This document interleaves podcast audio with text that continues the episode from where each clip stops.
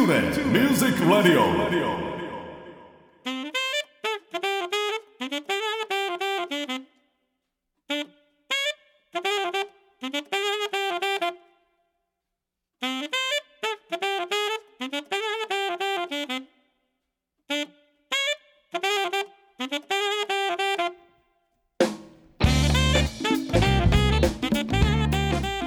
皆さんこんにちは大阪吹田の音楽スタジオトゥーレミュージックラボのディレクター兼ボーカル講師林慎次郎です。この番組ではトゥーレミュージックラボの生徒の皆さん講師陣その他関係者の方をお招きして音楽や演奏の話時として普段聞けないような雑談などをお送りしています。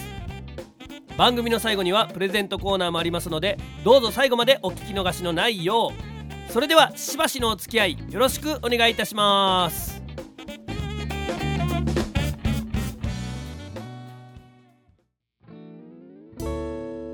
彼は上質の豆と出会い豆は彼と出会って真の姿を知る。それはもうコーヒーブレイク。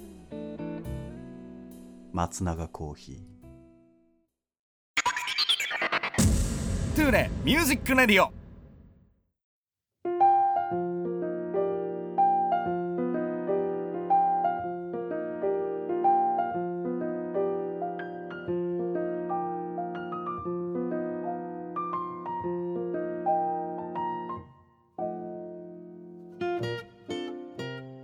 皆さんおはようございます。トゥーレミュージックラジオ第111回目、えー今回はですねかねてより親交があった方なんですけどもようやく満を持して登場していただくことになりました。サックスプレイヤーの服部典人さんです。よろしくお願いいたします。イエーイもうね、ありがとうございます。いやいやもうお忙しい中。いやいやいやいや、足もうを運んでいただきまして、ねはい。あの僕はもう普段社長、えーまあ皆様からもそうなんですけども、そうですね。はい、はい。社長というね、えー愛称がありますので、はい。えー番組の中でも社長という感じではい。呼ばせていただきたいと思いますが。ぜ、ひ、そうしてください。はい、い。いやもう本当にあのいろんなイベントでねえ。ご一緒させていただきまして、本当やね。ねねこの、えー実は、えーこの収録をしてるのも、えーとあるライブの前日え。で、そうですよ。でね明日はなかなか大変なえ。なかなかやよね。まあまあそんなのもあり、はいえー来年以降もいろんなことで一緒させていただきますけどもそうですねはい、うんだからねなんかそのライブでこうなんかこう良かったねとかって話はするんですけど、はいあのーこう社長がどういうことをしてきたのかみたいな話ってお僕自身まあやっぱりあんまりこう詳しく聞いたことがなかったのでなるほど。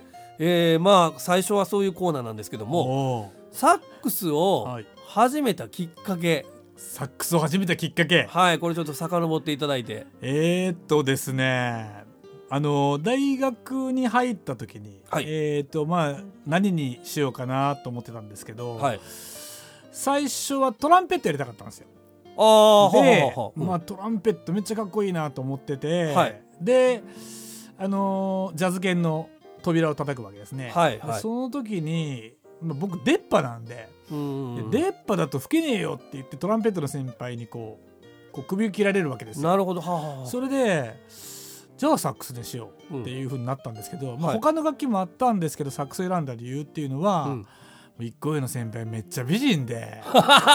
そんな。めっちゃ美人な先輩がいて。あらーミーハーな。でもうね、もうその先輩についていこうと。うんはい。いう風で、まあ、サックスねこれも不純な理由でサはい。ックスを選びました、はいはい。まあでも当時のバンドマンってみんなそんな感じでしょ？まあそうでしょうね。モテたいからとかね。そうですね、うんうん。そうですね。でまああのーまあテナーサックスを選ぶことになるんだけど、はい。でまあそっからねもうちょっとトランペットのやつらには負けられないと思ってね、うんうんうんう。んでも練習するっていうことになっていくんですけどね、はい。ただあの僕大学から始めたんですけど、はい。あのまあ、同級生、えっと、サックスが3人あとまあ1年上の先輩が2人、うん。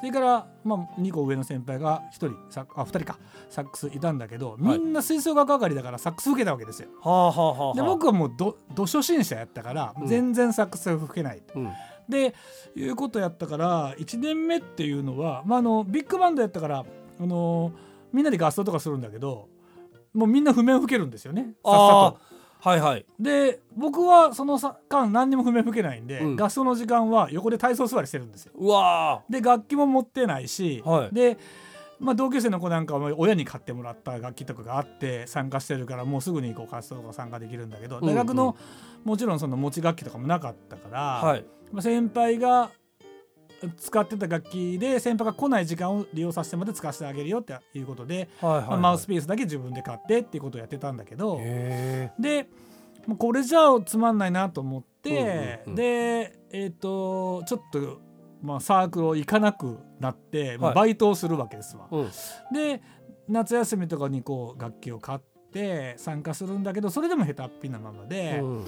で大学中はね、まあ、はい。1年生の時はもう本当にずっと体操座りをして、うんうん。であの、まあ、定期演奏会が12月であったんだけど、はい。まあその時にも20曲ぐらい演奏するんだけど、うん。俺が演奏したのは1曲だけやったんよ。その参加させてもらった。みんなはずっと出てるんだけど。はい。でそれも俺の目の前にはマイクが立ってなかったのよ。いやーでもそういうことがあって、うんうん。でこうこうもうすごく悔しかったんよね。そうですよね、うん。だからでそっから大学生になると大体もうみんなあのスキーとかに行くんよ。うん。で行くんやけど、うん。もうこれが悔しくて仕方なかったから、うんうんうん。もうスキーとか誘われるとか一切行かずに、うん。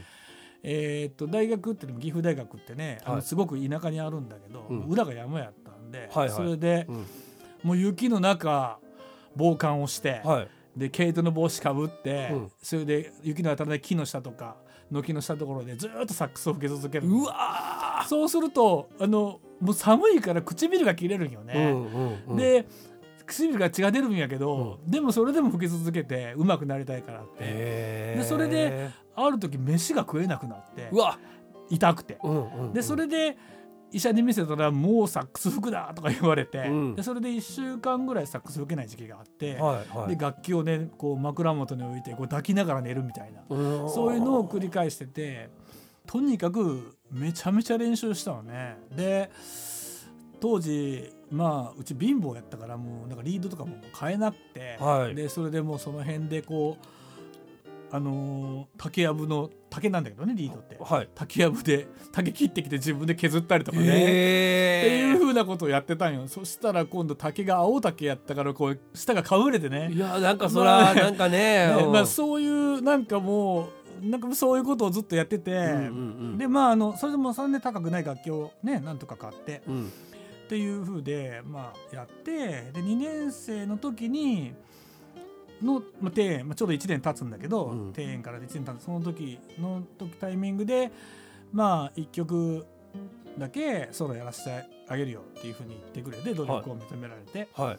まあでもそれは実はあの2年生の時っていうのはあのー挑戦の年っていうかね。はあそのはあの難しい1曲目のめちゃめちゃ速い曲のソロをやって、うん。失敗して泣くんだよっていう、まあ、そういうこう役柄っていうか、ね、なんか風習というかね。そうそうそう、んん。そういう風で。でん。その曲をドーンって与えられたのよ、うん。でも失敗するなんて知らなかったし、はいはい。でめちゃめちゃ練習してでビジャッと、まあ、うまくソロができたわけ。はい。まあそれでこうすごくなんか認められてでそうそう。で3年になって今知らん間に今度コンサートマスターもなっちゃうわけはあ。もうちょっと上上のね先輩ともうお前やったらどうだみたいなこと言ってもらえて、うんうんうんでまあ3年でやった途中でもうこれ以上うまくならないねしと思って、はでちょっと先輩っていうかねあのにちょっと相談して当時クラシックの先生に習ってうんうんうでん。クラシックの先生がいいぞって言われて、はい。まあ基礎を教えてもらった、ねあのークラシックの先生に習うんだけどそのね、うんうん。先生がめっちゃこう厳しかったけど、まあ、丁寧に教えてくれてう、ん。でまあそれでこうあの強制されるっていうかこうちゃんとしてもらえてで、まあ、譜面もまああのちゃんとサックスの読めるようになって、うんうんうん。まあ昔ピアノやってたからね。あのあ。譜面はちょっと読めたんだけどでもまあそうやってできるようになって。うんうん、それで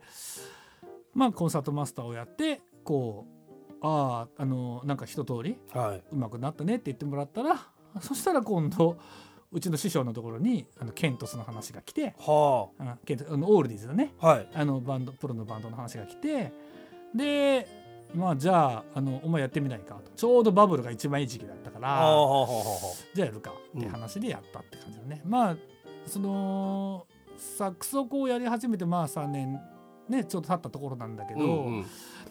まああのその昔チェッカーズがめちゃめちゃ好きやったから、はいそれはこうジャズ、存じてます。はい。うんジャズ一辺倒じゃやっぱつまんないだろうなと思ってロックンロールって絶対かっこいいなと思ってて、うんうんうんでまあそういうやりたいっていうきっかけもあってまあケントスやるっていうのが感じかな、まあそんな風ですね。なんかむちゃくちゃドラマですよね。いやいやいやいや あの昔なんかこう本当にあのこう虐げられてる中からこうグッと上がってくるなんかねそうもう、なんかもうまあ同級生ねの子たちがねなんか普通にねこんなことできないのみたいな感じでさらさらとやっていくわけよ演奏をね、うんうんうん。もう悔しくて悔しくてね。ねなんやろでもうん。逆に言うと、今やからこそ言えるけど、うん。そのそういう反発心を煽られるような環境やったからこそ急激にこう成長できたみたいなのもあったのかなんもわかんないし。か良かったと思う。すごくねそういうの、でもなんか誰も文句言えなくなっていく感じがね、うんうん。その周りの人とか。で先輩とかもこうなんかだんだんこう俺に対して物を言わなくなっていく感じが。めっちゃかっこいいじゃないですか。で そうそう。それがね、うん。なんかまあ、うん、今思えばすごく良かったけど、はでもまああの苦労したなと思う。まあそのぐらいこうサックスにこう入れ込んでたから、うん。当時このね服とか衣装とかも全然もうボロボロではい。毎日同じこうジーパン履いて、うんうん。こう毎日こう同じ服着てはい。でそのなんかリュックして、うん。もうほんと秋葉系の失敗作みたいな すで小太りやったし。まあもうだからもうそれサックス以外に興味がそんなにいそうやねあんまなかった。その時はもうサックスにずっとこうのめり込んだ感じやったかな、はい。うん。一個気になるのは、うん。その最初に気になったあの女の先輩はどうなったんですか？あ最初の女の先輩ねその一個上の先輩と付き合ってた なるほど。っていうことが分かって。でこう心がね折れてしまうわけよ、ね。いやもうドラマっすいねなんか。やめちゃめちゃ可愛い先輩でね、えうん。まあねあまりねこう後ろにも人がいるからちょっとね ね。言えないところはあるけれど。でもまあこれはもう時効時効時効ですよ、うんうんうんうん。もうね1920歳21の頃なんでね。若気の至りでごはいざます、はいいもうそれはそういうことありますよ、い、やーすごい、い、やなんかちょっと物語見てるみたいな感じでした。いやいやもうだからね、うん。もうそうそうあの苦労しました。ねえうん。本当にそれがあっての今の社長ということで。はいありがとうございます。いやありがとうございます、ん。まあ、この後も引き続きちょっといろんなお話聞かせていただきたいと思いますが、えーまずは、えーサックスを始めたきっかけについてお話をしていただきました。Tulip Music Radio.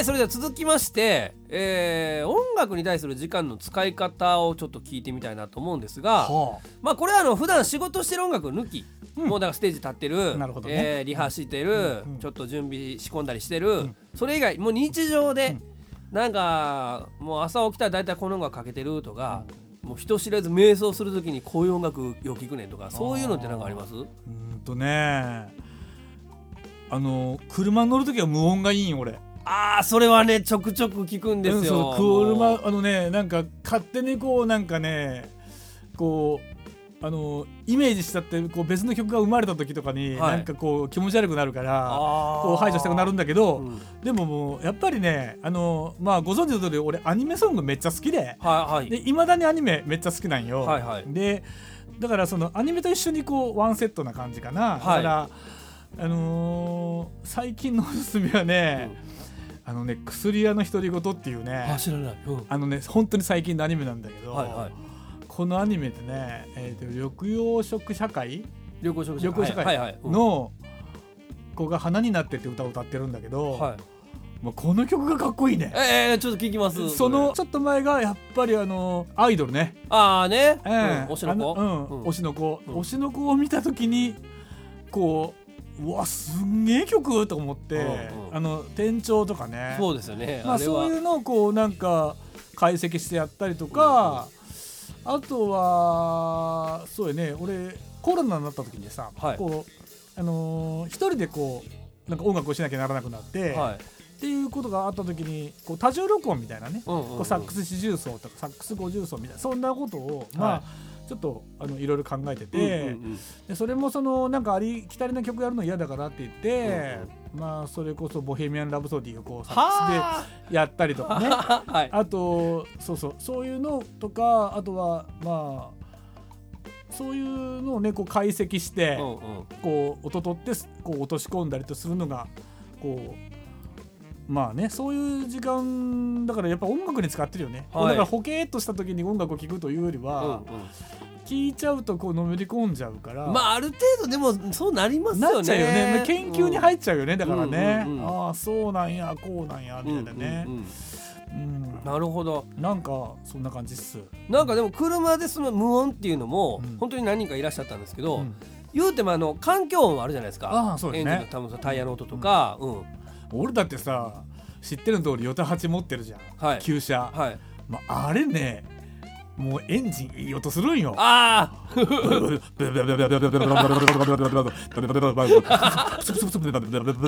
めちゃめちゃアイドリングも不安定でさもういつ止まんのって感じでうん。頑張れって走るんよ、もううんあれがねたまらんね。あなんか、うん、もうそういうだからそういうの楽しんじゃってるかな。はいはい。うん。ちょっとなんかもう愛着ですよねなんかそうのそうそうそうそうもうそうなっちゃう機械の音とかめっちゃ好きやからね。はあ、うん普段はまあねあのみんなこれミュージシャンプロだけど、はい。俺土木作業員やから、はい。はい。俺水道屋さんなんよ普段、うん。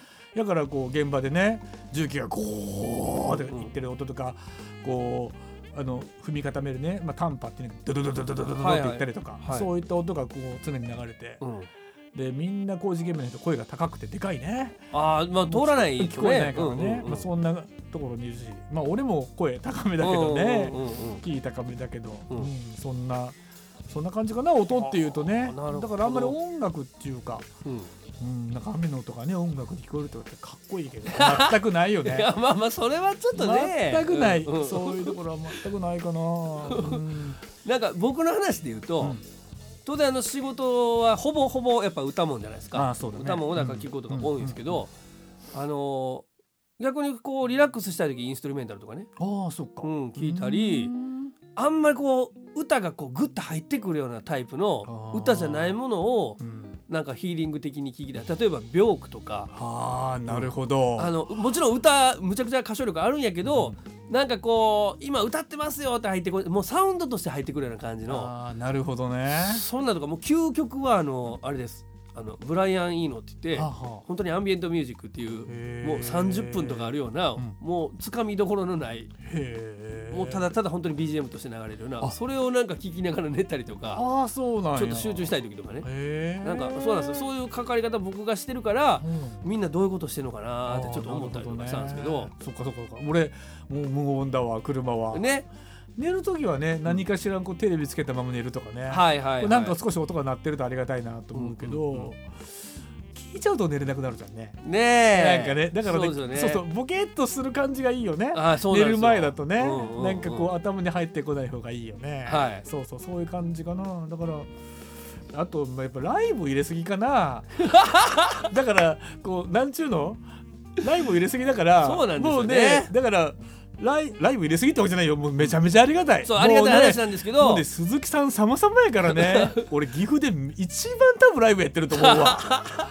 こんなにねライブやってるミュージシャンいないと思うわ岐阜には。いやもう本当にあの今年の下半期から来年の中旬までそうそうそう社長とめっちゃ合いますよねめっちゃ合うよね、うん。まだまだしんちゃんとしんちゃんね。めっちゃ合うよね。合いますよねもうでもこんだけライブがあるじゃんね、うん。そうするともうライブの準備に行く大体2週間から3週間こう作らなあかんやん、ね、そうですね。月に一遍ライブあるから、うんで一週ライブが終わって1週間休憩してはい。で2週間かけて仕込みして、うん。リハして本番みたいなのを繰り返したよね。はい。うん、だからまあその音楽が常に流れてるからね。そうですよね。それ以外の時間で何するって言って、まあ、あんまりしないかな、まあでも時間あったらやっぱりちょっとアニメには時間使いたい感じでしょ？アニメ。そうだね。アニメ、ね。アニメ。アニメ好きなんですよ。ほんいや僕も好きなんですよ。好きなんで今度ちょっとあのまたこう 出ていただく機会あったらもうアニメだけのコーナーとかね。いいね。アニメだけ。たいなって今ちょっと一瞬そうだよねもう。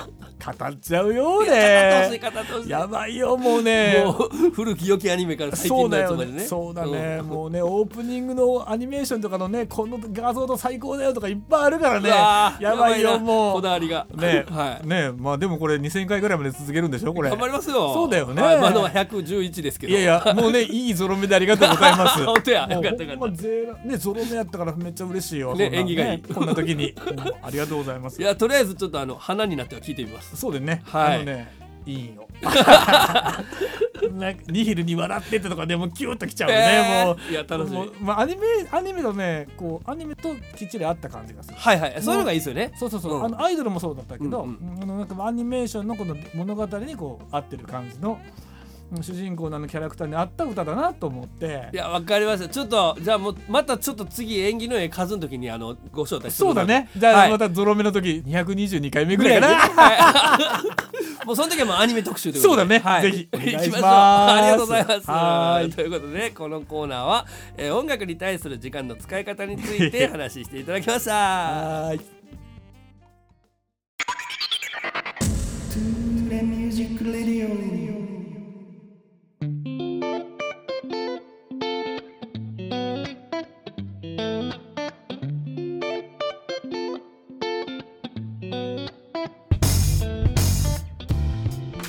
はいそれでは続きまして、えー社長のこの一曲を聴いてくれということでですね。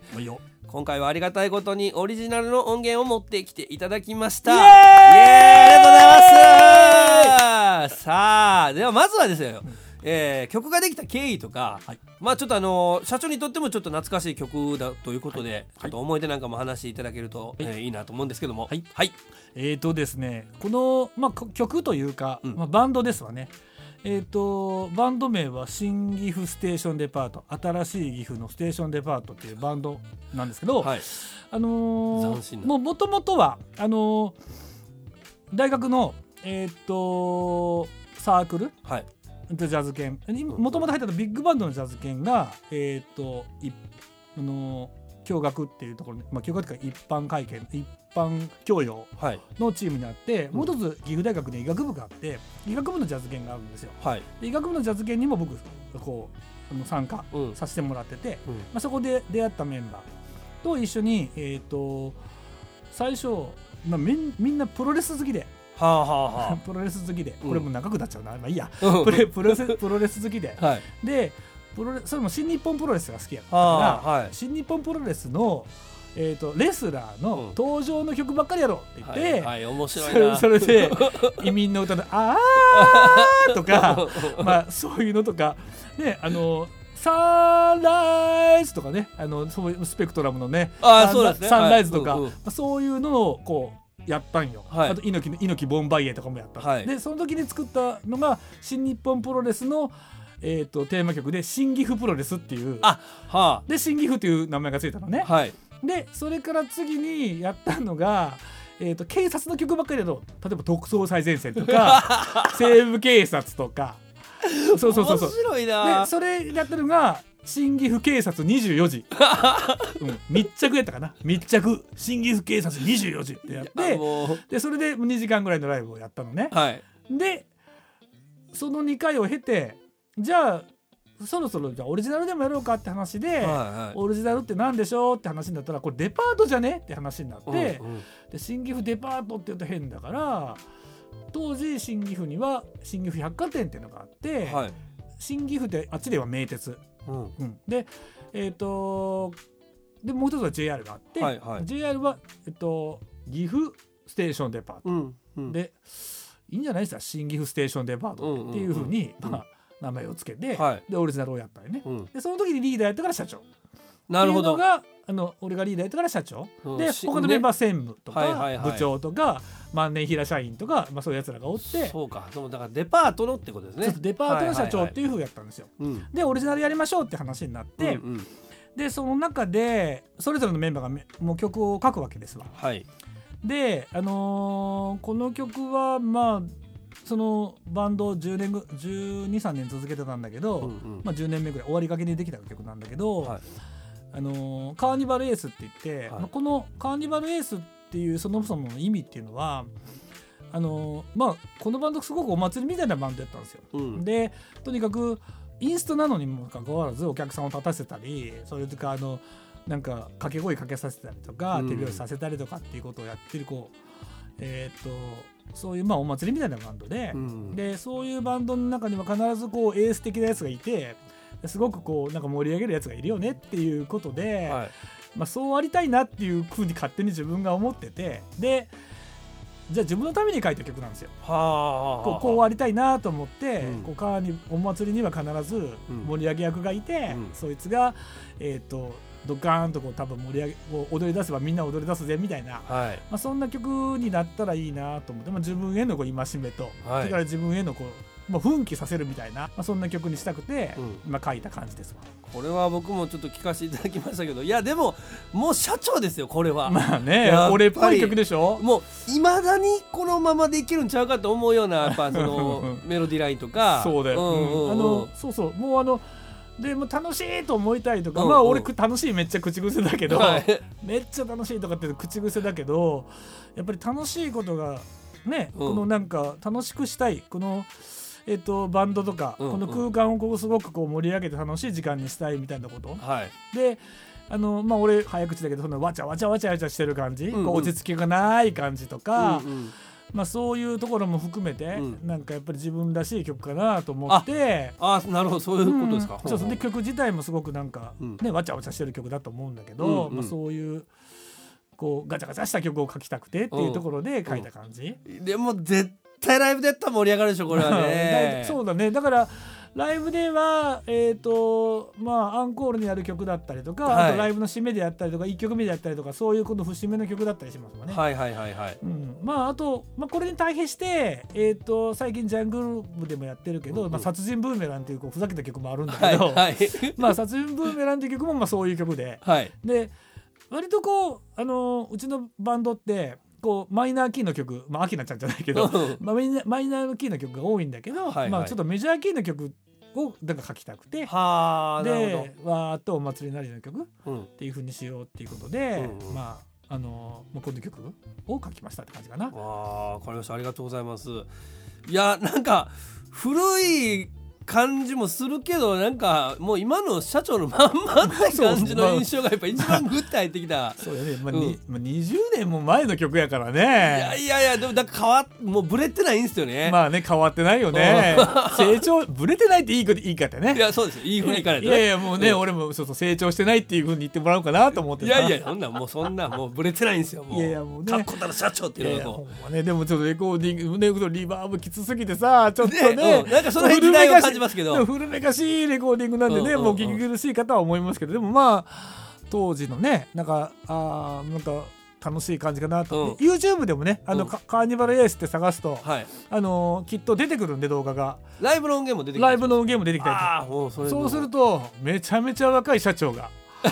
もうここ若ーって俺もびっくりした。めっちゃこの前見たけどめっちゃ若いんよ。え殺人ブーメランのあの動画の社長も若いですそうそう、まあだから同じ時代だからね。ねね。うん、だからまあそういう感じかな。だからあの当時のなんかすごくあのまあ自分がその頑張ってた時のね、はい。まあ思い出すような曲だったんで、まあ、今回曲選ばせてもらいましたね。いやありがとうございます、はい、えもうじゃあちょっと最後改めてタイトルコールの方お願いいたします。それでは聴いていただきましょう。カーニバルエース「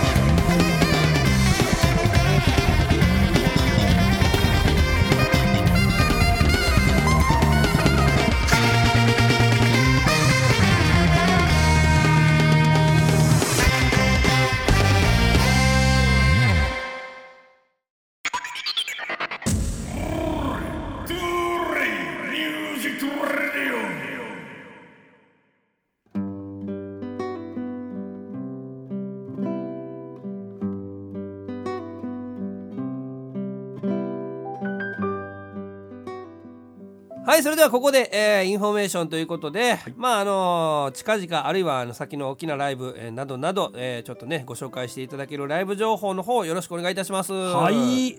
えー、とまずはですね12月17日、はい。日曜日。時間忘れちゃった。しまった。夜だったと思います。はいロ後で調べて書きますよ、ロイヤルホースでですね、えー、とブルースのライブがあります。こちらは、えー、とまた鈴木さんとねやりますが。はい。えーとまあこれもね、えーこれが今年の最後の僕にとってのね、はい。ライブになります。そして年を明けますとですねはい。同じ、えーロイヤルホースでですね新春これ昼です、はい。新春えー、とジャングループのですね、はいはいはい。えー、と500円ライブです。うわ。この500円ライブはですねなんとね T シャツがもらえるんです。はい。500円払うと、えー、っとこれねお金は言えないぐらいのお金をかけてやってる。いや500円ライブっていうのはそもそも500円で入場できてそうそで T シャツももらえる。そうそう。もうほぼタダじゃないですか。そうなんですよ。で これを着てこれを着てそれで、えー、とジャズストね、はい。高槻ジャズストリートの2日目5月4日の23時。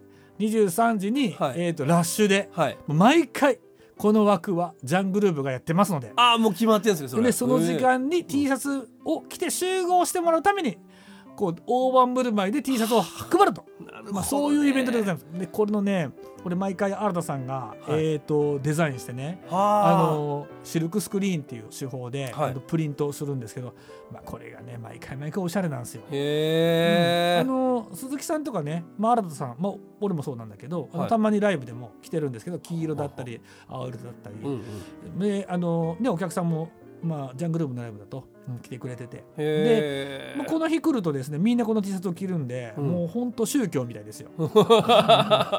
いやいいですねライブ感というか。もうね、ん。すごく。もうこのこのライブはもうぜひ来ていただきたい。で今回もあのー前回はあの社長一人のフロントやったんですけど、うん。今回から、えーとまあ、フロントが、えー、と山崎さんとお。ニックさんでトロンボーンのねはい。コアで3巻になったんでね。またまた分厚い、えーとね、あのジャングル部もともとジャングル部はこういうブラスロックなバンドなんで、はい。まあ、また、うんとブラスロックの、ね、ジャングル部っぽいサウンドがね聞けると思いますんで。結構あれですね大きな改革ですよねでも。そうでだってずっとあのね4人で。いやもともとあの3巻サックス3人やまあ、あ。サックス2人やったとかトランペットがいたりってしてて。あそうなんですね。それでうんうんうん。その人がまあなしになって、まあ、社長1人がっていうのがちょっと時期があって、はい。でそれで、まあ、やっぱり缶入れましょうっていう話になってなるほど。入れるって話なんで、まあ、今回ね山崎さんが入ってくれるんでまたねあのおなじみねおなじみの山崎さんが来てくれるんで、まあ、楽しいライブになるかなとはい。いうふうに思っております。はい。そしてそしてそしてこれがしんちゃんと一緒ですよ、はい。2月の、はい。えー、と18日ですね、はい。日曜日。これがアースウィンドファイヤーの、はい。もうね一緒にやりますよね。そうですねはい。まあこれも楽しみやね。そうですね。これももうあのーアース好きな人にはもちろんですけどももうとにかく楽しいライブなんで。楽しいライブですよね、はいこれもぜひねしんちゃんとねまたやらさせてこれがしんちゃん第1回目。はい第1回で目これが2024年のしんちゃん第1回目です、はい。で続きましてですねまだまだあるよ。3月3日になります。こはい。れが、えっ、とアコースアコースですね、はい。鈴木さんの企画でアコースティックライブ。これアコースティックのユニットばかりが集まってうん。バードでねうん。昼間からやるライブなんですけどこちらに、えー、と2年ぶりかな。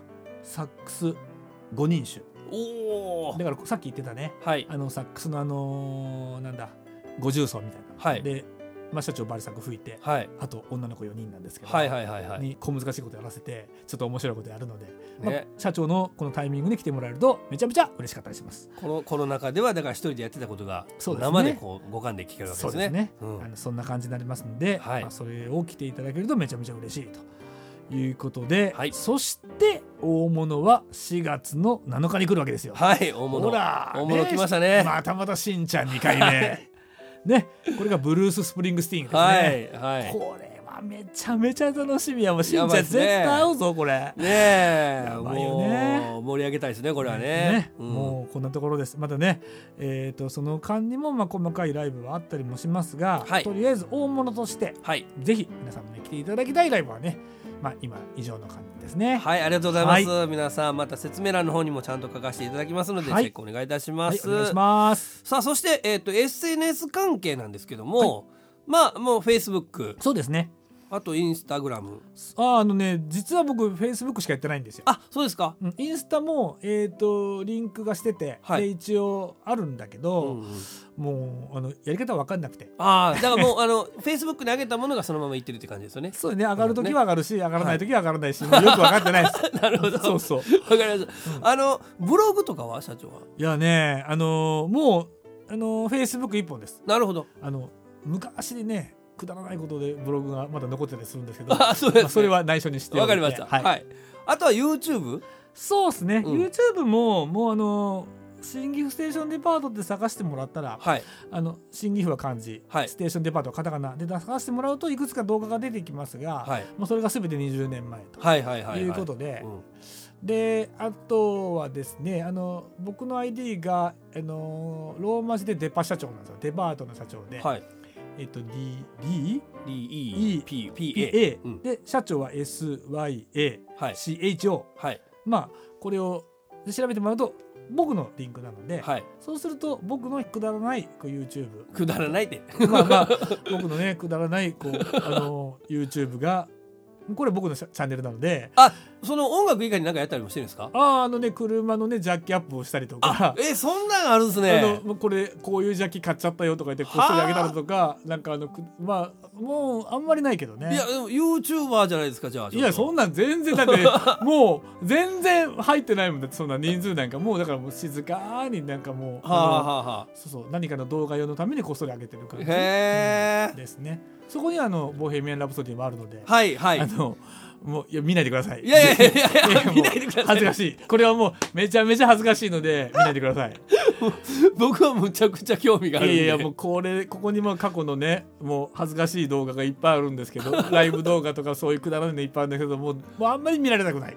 いやいやいやいやあんまり見られたくないけどもうそこれ書いちゃった以上ねそうですね。誰かにバレちゃうので、はい。まあそのこのまあこれは仕方ないかなっていうところですかね。もうあの残念ながら説明欄の方には YouTube のアドレス記載ああさせていただきますので。ー バレちゃうんですね。みんなにバレちゃいますいやいやまあぜひ見ていただけたらと思います。はいー ということで、まあえー、とライブ情報と SNS ね、あのすべて説明欄の方で皆さんチェックしていただきたいと思います。はいということでインフォメーションのコーナーでした。はいはい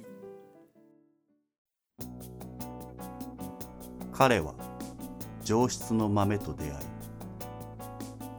豆は彼と出会って真の姿を知るドリップ中は声をかけるな松永コーヒー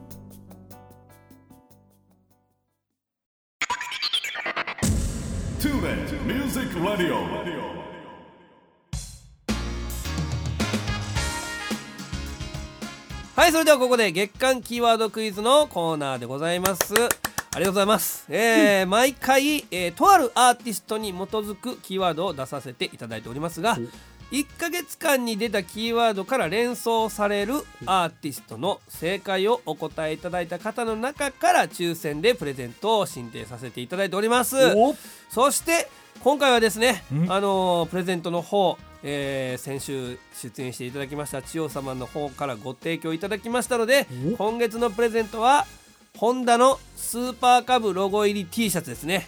はい、こちらを抽選で1名様にプレゼントさせていただきますので皆さんふるってお考えください。それでは社長今回のキーワードは？ドラムはい。ということでございます、えー今月2つ目のキーワードです。勘のいい方はひょっとしたらもうこの時点でお分かりになったかもしれませんがプレゼントの方は抽選ということですので皆さん最後まで、えーお考えいただきたいと思います。月間キーワードクイズのコーナーでした。大阪府 JR 吹田駅から徒歩7分の音楽スタジオ。トゥーレミュージックラボでは丁寧に指導サポートする音楽レッスン配信にも対応した関西屈指の格安レンタルスタジオ。その他防音音楽建築の専門家によるコロナ対応型防音施工。さまざまな活動創造の場としてご利用いただけるコワーキングスペースサービスの提供など音が紡ぐさまざまな音楽スタイルをご提案させていただきます。お問い合わせは電話0663181117メールアドレス info アットマークトゥーレ .jp 詳しくはトゥーレミュージックラボのホームページへ。お気軽にお問い合わせください。トゥーレミュージックレディオ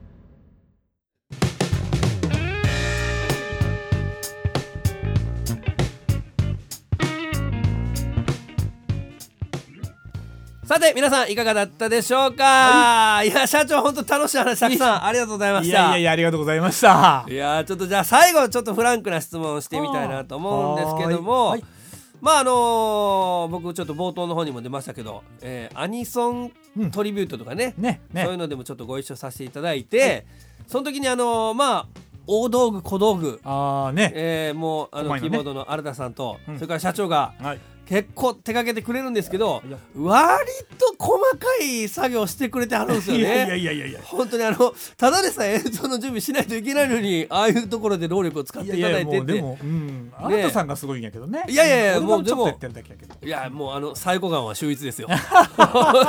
マジンガムもマジンガムだけど、いやまあマジンガムね。そうそう、はい。あんなあの素人レベルの作り物ちゃいますねちょっと頑張りましたあれはね。でしょ？はい。そうだからそれぐらいもうだから小道具とか作らせてももちろん器用ですしであのー聞いた話によると、うん。茶道なんかもねえー、はいバレちゃった、とか言って。こう見えて？たしなんでおられるようなので、はい。あの特技についてちょっと聞こうかなと思うんですけど、えーまあまあ今言ったその小道具ね、で、はい。まあ佐藤の話はちょっとまた後でゆっくり聞こうと思うんですけど、他になんかこう人知れず俺こんなこともできるよみたいなんて、うーんとね、まあ、これは趣味なんだけど、はいはいえっ、とね修理という名の破壊っていうのがあの趣味なんですよ。修理という名の破壊。うんあのね、うん。修理するぞって言って壊してしまう、まあ、これがねまああの特技というか 趣味なんですよね。それってどういう状況なんですまあ、か、何を言うかっていうとまあ一番最初はねミシン。はい。あのミシンってさこう針がこう上下してるだけなのにはい。なんでこれ縫えてると思うあれはあはあはあは針が通ってさ上下してるだけなのに下の糸を引っ掛けてなんか縫えてくじゃんね。あそうですね。なんであれはい下のい抜けるんだって。もうあれめっちゃ不思議じゃない、まあ確かに言われてみると、うんうん。それで当時俺小学生ぐらいやったんやけど、はい。あれが不思議で不思議で仕方なくて、うんうんうん。家におふくろがねはい。嫁入り道具で持ってきたミシンをバラバラで壊してね、はいはいはい。どうなってんどうなってるんやろうと思ってうんうんうんネジ外してうん。こうやってなあのなんかバラバラすんよ。はい。でうわここでこんな引っかかってるやんすごーってなるやんか。ううでなって納得してこっそり直そうとすると直せなくて。で親父にめちゃめちゃ叱られるっていうね。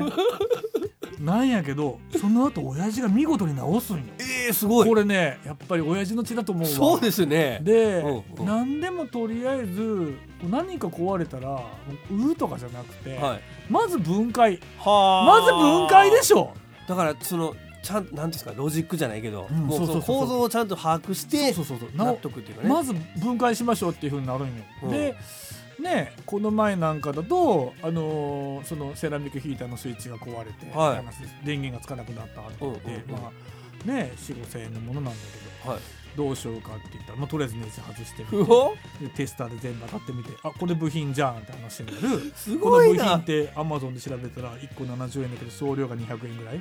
あこれ1個で買うのめんどくさいなって話になって10個だったら700円で、はえーまあ700円？だから同じぐらいだなと思って700円で10個買ってあと9個いつ使うんだろうって話なんだけどそれでハンダ付けするとかすごいっすね,、まあねそういうものとかうんえちなみにあのサックスは分解したことあります？サックス分解したよ。サックス分解してね。はい。でね色を塗ったらどうなるんだろうと思って。いや。であのたまたま俺そ正直これね歌木にも言えないんだけど、はい。結構サックス数持ってるんよ。はあ。内緒の楽器がね、はい。持ってるんだけど、は 壊してもいい楽器が一つ二つあってねもうそのそうそうそう。吹けないとかそういう感じの？そうそうそうまああのギリギリ吹けるんだけど、今思えば結構ヴィンテージでいい値段がつくんだけど、はい。その当時はボロボロだったからって言って、楽器をバラバラにしてでこれってサックスってこう金金色っていうかね、はい。真鍮の色なんだけど、まあ、金色じゃんね、うん。これって白に、うん。白いボディにキーが赤か赤いのメタリックだったらこれなんかあのー確かに見たことないな言われてみたら。あのなんかクリスマクリスマスっぽくてさはい。かっこいいんじゃねえかと思って、はいはいはいでその時にサックまあもともと楽器って振動するもんだようんね、うん。でその塗装をするにあたって、はい。これ振動で剥がれてしまったらダメだからどんな塗料を使うって話になってうこれは車のあのーえっと車の塗料ってこう熱とかにも強く太陽光とかにやらさらされるし熱にも強くてで、はい。あとそのへこみとかその振動とかにも強いから、うんこれはきっとううん車の塗料がいいだろうって話になって、クラウンのパールホワイトをはい。バーって塗ってボディに、はいはい。でそれでキーをクラなんかのメタリックのねうん赤ではい。塗って、うん。それで組み立てて、はい。調整して、うん。サックス吹くっていう動画がさっきの YouTube にマーカーあーめっちゃ見たい。のめっちゃ見たいなそれ。でサックスでもともとあった楽器をはい。そのまま吹いて吹いてでバラしてうん。で塗装を一旦剥いでで塗装を塗り直して塗ったらこうなりましたっていうね。でむっちゃ YouTube 誘ってるじゃないいですか。そういうそういう動画もそれは結構ね、うん。あのそうサックス界隈ではちょっと有名になって。いやめっちゃって興味深いですまあねそれは。でそういうこう分解とかでもサックスも分解で今でもあのまあこれこんなことやると本当リピアマンにも叱られるし、あの他のサックス奏者にもみんな叱られるんだけど、うんうんうん。あのど所詮自分で持ってる楽器だし、はい。目の前に物があるわけで、うん。こんないい実験材料ないわけですね。い。はいはいでサックスってキーがいっぱいあるから、うん。こうそのパッドって言ってこう押さえるんだけど、うん。その押さえが悪くなってこう息漏れしちゃうから音が出なくなったりとか、そういううん。そういう楽器なんだけど、はい。まあ、それってどうしてこういうふうになるんだろううんっていうことをこういろいろ考えて、うん。それをこうこうしたらこう止まるよねっていうのを、はいはい。自分で勝手にこう考えてやるようになってからこう楽器がそういうの漏れなくなってくる楽器の持ち方が変わったりとかってことがあって。まあ、昔先輩に教えてもらった持ち方とか嘘だったなとかね。はあ。そういうことをこうやったり、まあ、やあとはまあやっぱりヨタ8だね車、はああー旧車、うん。旧車の部品はもう一通り壊したからね、うーん。一通りばらして。もうあの車屋さんに頼むとちっとも帰ってこないからさ。だからもうねキャブレターっていうかガソリンを送る部品があるんでそれもバラバラにばらして。でそれでいろんなもうもうオークションとかで見つけるともうほんとボロボロのやつをもう集めてきてそれをこうわーって磨いて。でもそう戻せなくなったらどうしようみたいな怖さってないですか？全くないね。はうん、あのそうそう。だきっと壊れたら諦めればいいっていうねなんかもう。あそう大きすぎないサックスも車も。まあそうそう、う。ん。でまあよっぽどサックス一回バラバラにしてもなんとかなったしね、はでなんか数こなしていくと、ん。ああまあ多分きっとこれでなこれ以上突っ込んじゃダメだなってのも見えてくるし、いはいはいはいはい。そういったことをやったりとか、うんそうだね。だとあの中華製の安いこうパワーアンプかなんかをコンデンサー全部こう変えたらめっちゃいい音がしたとかね。へえすごいでなこれコンデンサーってきっとこうしたらいいんじゃねえのと思ってこう音響ね安いコンデンサー使ってるんだよね。こう3000円ぐらいで安い中華製のパワーアンプがあるんだけどそれでこうこうなんかまあ雑誌とかも書いてあったりね。あったからね。そういうのを見てコンデンサーだけこう音響用のちょっと高いのがあって、まあそれだからこういう人がいるから新しいものが生まれていくんですよね。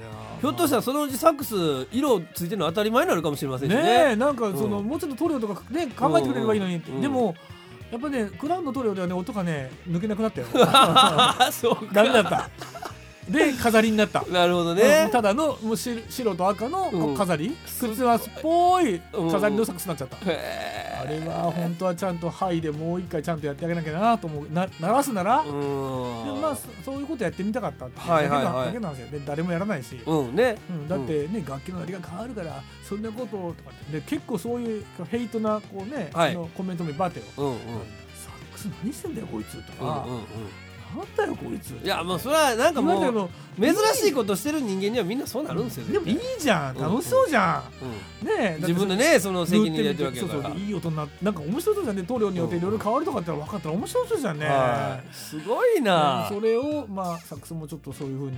でもギターとかさ、はい。ベースとかってもっといろいろやれるじゃん。こうなんかあねもう僕もちょっと知り合いでやっぱもう一からベース作ったとかうん。いう人いないたりとかするんですけど。なんかクラフトマンとかさ,、はいはいはいはい。さ注文してさ、うん。こうピックアップをこれにしてとかさ、うんうん。ドラムなんかでもそうだけどあのこのリムのさ、はいはい。素材をさ、うん。こうこういう木にしてとかっていうのさそうですね。やれるけどサックスって基本的に出来上がりのものをさ、うん。やるだけやから、うんあんまり大してこう面白くないよね、はいはい。そういう意味でやっぱギターとかベースとかドラムとかいいなと思う、なんかそのオプションみたいオプションっていうかもちろん自分で自作とかなるかもしれないけどパーツなんかなんか普通のサックスの形をしてないサックスみたいなのとかってないいやねそれもないんやけどあの、あのその昔いろんな派生するモデルがあったんよ。はい。こうトロンボーンみたいにスライドがついてるサックスとか。へえこれもねなんかこれは YouTube であるよ。ああはい。なんかいろんなさまざまなサックスをなんか吹いてるっていうなんかうんうんうん40分ぐらいの動画でなんかいろんなサックス吹いてるのがあるわ。はい。それ見るとまあ頭悪いなってどれも大したことになって。それでももっと練習しろよって言いたくなるよね。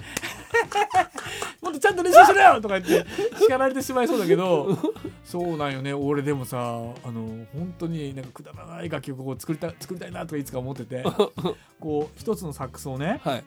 こうなんだけどキー一つでねこう3つに分かれてねはい。でサックスってさこう一旦こう前に出たから下に降りてうん。でそれでラッパが吹くじゃん、はい。あれをこう上下逆にするとどうなるかっていうと上に出て上に出て上からこう落ちるみたいになるじゃんね、はいはい。あのラッパの口の部分をもうちょっと直角にするとはい。でそれがこう上から3つ出てるのを想像するとさ 何見えるキングギドラ。見え？こうこう口からこう一旦下に上がって上に上がってさ。でそれでさ柵3本がさでラッパが口こうね怪獣の口みたいにしてキングギドラみたいになるじゃん。確かにそうこうそそれでこう台にゴーン置いてさその前にゴーン立ってさで俺自分の羽つけてさでそれでマウスピース1個でこうこの辺にこんこの自分のこの目の前にコントローラーみたいなのがあってこれやったらさこの上自分のこの50センチから60センチぐらい上のところにこう3つの首からさ音が出るんよ。すごいすごいですねめっちゃかっこいい。いこれキングギドラめっちゃかっこよくない？色的にもね。これは絶対作るしかないっしょ。柵3本？やるしかない。とか思ったりとかもう一つ思ったのはトロンボーンってあるじゃん。はいはい。あれってスライド1本でしょ、うん。それを。こう両方。こう両肩にさ、うんうん1個からうんこうスライドの両方こうやってつけて、はい。でさらにラッパもさらにその外に4つつけるよね。でどうなるかっていうとこうガンキャノン。ガンキャノンね。ガンキャノンってこうやってトロンボーン2人でこう2人いやめちゃめちゃかっこよくない？なんで作んないのそういうのって思ってさ。そうそう。でサックスのさだからベルの形だってあのこのラッパじゃなくてもいいんよ。はあはあはあはあそれが竜の口みたいになっとったらうん。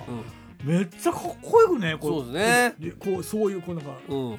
こうあ下から出てさこう竜の口みたいになったら。なんかでもカスタマイズとかないんですか？そういうさかぶせもんとかその音に影響のないような。だからさかぶせちゃうともう音変わっちゃうしもうそれであーもうやっぱ絶対叱られるんよ。こういうことしたら叱られちゃう。いやでもうね。フロンティアってそういうもんでしょ。うんでもうなんかそういうくだらないことやると、うん。なんかもうねこれ言っちゃ悪いけどこのピンクの格好でしてるサックスのプレイヤーとかいるけど、はい。まあ、そういう方向に行っちゃうよね。はあ見た目でねこうやってこうでそのプラスチックのサックスとかもあるんだよ、はいはい。でそういうのでこうなんかさっきの赤と白の楽器じゃないけど、うん。その辺のも出てるから、まあ、そういったことをねする感じにうん。なっちゃうけども形自体が変わった方がやっぱりおもろいんじゃないかな。なんかねでももうちょっと自由度あってもええのかなっていう気がしますね今話聞いてると。でも完成してるんだよ。うん。音楽音楽っていうか楽器としてやっぱりこう一つの芸術品やからね、はいはいはいはい。そのあの形が。うん。でそのアドルフ・サックスっていう方がね、はい。そのあのサックあのクラリネットを金属にしようってところから始まったサックスって楽器なんだけどでサックスのフォーンだからサックスフォーンって名前でスタートしたんだけどね、うんうん。であのでもともとはクラリネットみたいな構造のものをやったのをこういろんなこう時代を経て、あうん。こうセルマーさんが、うん。えー、と今の形のねはい。その元を築いて、うん。でそれをみんなが真似したっていうね。はっていう、まあ、歴史のある楽器なそういう歴史のを経てきた楽器なんだけど、うんうん。